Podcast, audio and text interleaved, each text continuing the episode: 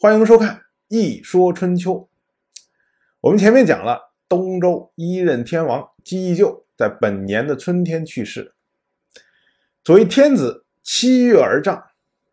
到了本年的秋天，姬就还没有下葬。这时候呢，王室派了大夫武士的儿子来到鲁国，要求鲁国提供助丧用品。按照春秋。葬仪的习惯，吊念的时候要赠送给死者衣物和口中含的宝珠玉这类东西，然后到下葬的时候呢，要送给死者车马素锦这些。吊念和下葬之间要送的东西，这个叫做加礼，就是增加的加，就是说可送可不送的东西。鲁国呢本身是一个比较讲究礼仪的国家。所以该送的都已经送了，可是这次王室呢特意要求的实际上是加礼，就是要求鲁国多送一点。这个事儿啊，要说起来啊，王室做的很不地道。古人讲究所谓伤事无求，也就是自伤的时候，万事还是由由己而发，别人愿意多给，那么。这是情谊，别人不愿意多给，这是本分；别人不愿意给，这是别人失礼。毕竟，智商是为了活着的人去悼念死去的人。如果你什么事儿都要求别人来赠送，那到底是你智商还是别人智商呢？所以，古人说“伤事无求”，就是这个道理。可是王室啊。干这种出格的事儿，我们前面已经说了很多了。虽然我们一共没有讲几年的事情，他就是这样，所以也就没有什么办法可说。八月十五，宋国第十四任国君宋和去世。这个说起来啊，今年这个去世的人呢太多了。前面说的是东周一任国君姬就，然后呢是鲁姑息的生母生子。然后现在呢，宋国的国君也去世了，这个但是这也没办法，那就是赶在赶巧，就这一年。那么宋和去世最大的一个特点是，他没有把他国君的位置让给他的儿子，而是让给了他哥哥的儿子。这个事儿啊，要从宋国第十三任国君宋立说起。宋立也就是宋和的哥哥。当年宋立继任宋国国君，后来病重，临死之前呢，就把宋和叫到跟前就说：“论赢得我的欢心，讨得我的宠爱，你不如我的儿子禹仪。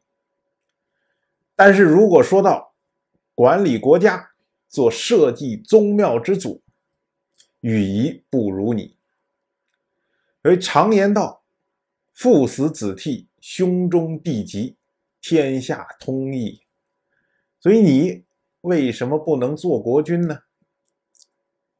宋立这个话呀，“父死子替”，这就是就是说父亲死了，然后是儿子来继承。这是我们基本上后世大多数都是这样的。兄终弟及呢，就是哥哥死了，然后呢由弟弟来继承；弟弟死了呢，再由哥哥的儿子来继承。然后哥哥的儿子死了呢，就由弟弟的儿子来继承，就这么样一层一层这样继承，这是另外一种继承制度。宋和听了这个话以后，再三辞让，但是最后推迟不了，就成为了宋国第十四任国君。如今呢，宋和病重，他把大司马孔富家叫到跟前儿把宋立的儿子宋禹仪托付给。孔夫家，他说：“当年先君舍弃自己的儿子禹仪，而立寡人为君，寡人一直不敢忘记。如果托您的福，寡人得到善终，到了天上碰见了先君，如果先君问起来我他的儿子怎么样了，我怎么回答？所以，请您多费心。”辅佐羽仪为君，帮助他管理国家，这样寡人死也瞑目。国君突然讲出来这种话，孔富家怎么敢直接答应？他哪知道这话到底是真心话还是试探他？所以孔富家当时就说：“说哎呀，说这个群臣呐，这大伙儿都想着立您的儿子宋冯为君，您不用担心，您去了之后，我们一定拥护宋冯为君。”宋和一听就知道孔夫家会错意了。他说：“先君之所以立寡人为君，是因为寡人贤明。如果寡人不主动谦让，这能叫做贤明吗？这不是有碍先君知人之明吗？寡人不能为了自己的儿子而荒废了先君的功德。”接着呢？宋和又把他自己的儿子叫过来，一个叫宋冯，就是刚才孔夫家说我们愿意拥立的那个；另外一个叫宋博。宋和对他们说：“说你们都是我的儿子，但是从今往后，恩断义绝，生不相见，死不相哭。”紧接着把两个儿子通通驱逐出国。这个宋冯啊，就离开了宋国。跑到了郑国去居住，那边宋禹听说宋和把自己两个儿子都驱逐了，所以赶快跑来来见宋和，就说说当年先君之所以立您为君，而不立羽仪，就是因为您可以做社稷宗庙之主。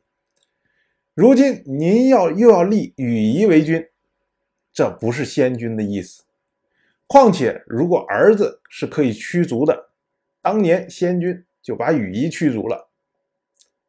宋和呢就劝这个宋禹，就说：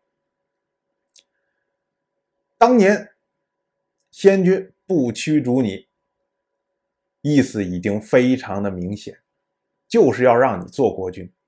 寡人不过是暂代摄政而已。于是这个事儿就定了。宋禹就成了宋国第十五任国君。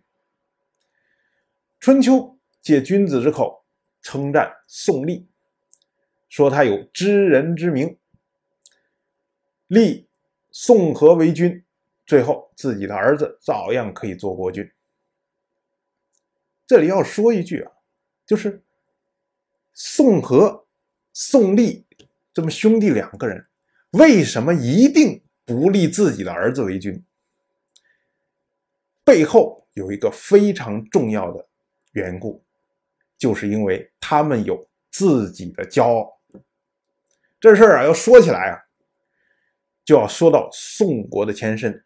宋国是殷商后裔，当年西周一任天王姬发灭商，建立周朝，商代的最后一任。帝王，也就是帝辛，就是我们常说的商纣王，在露台自焚。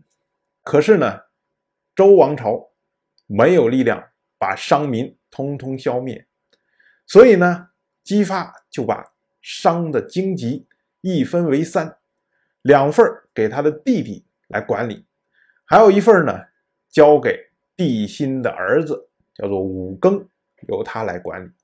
并且还派了他的另外一个弟弟作为武庚的宰相。那么这三个姬发的弟弟被后世称为三监，也就是三个监视武庚的人。可是后来呢，因为姬旦摄政称王，这三个弟弟就蠢蠢欲动，勾结武庚作乱，也就是史称的三监之乱。最终。三监之乱被姬旦平灭，所以呢，姬旦就找了帝辛的哥哥，叫做微子，把微子封在了商丘，由他来管理商代的移民。这个国家就是宋国。所以宋国实际上跟其他的诸侯国有非常大的区别，因为它有着更悠久的历史、更辉煌的祖先。所以他们有自己的荣耀，有自己的骄傲。这个呢，我们以后会经常看到，宋国每隔几代就会出来一批人，想着重复祖先的荣光。当然了，时过境迁，这些人的结果没有一个好下场。那么，宋和宋立之所以坚持不让自己的儿子继位，是因为殷商就是兄终弟及这种继承方法。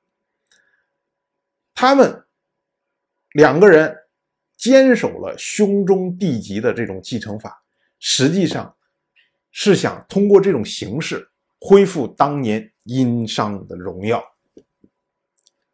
而接着继位的这位第十五任国君宋禹仪，他呢继承了两代国君的期望，也的确努力的希望能够恢恢复出殷商的祖先的光荣，能够展示出他宋国的骄傲。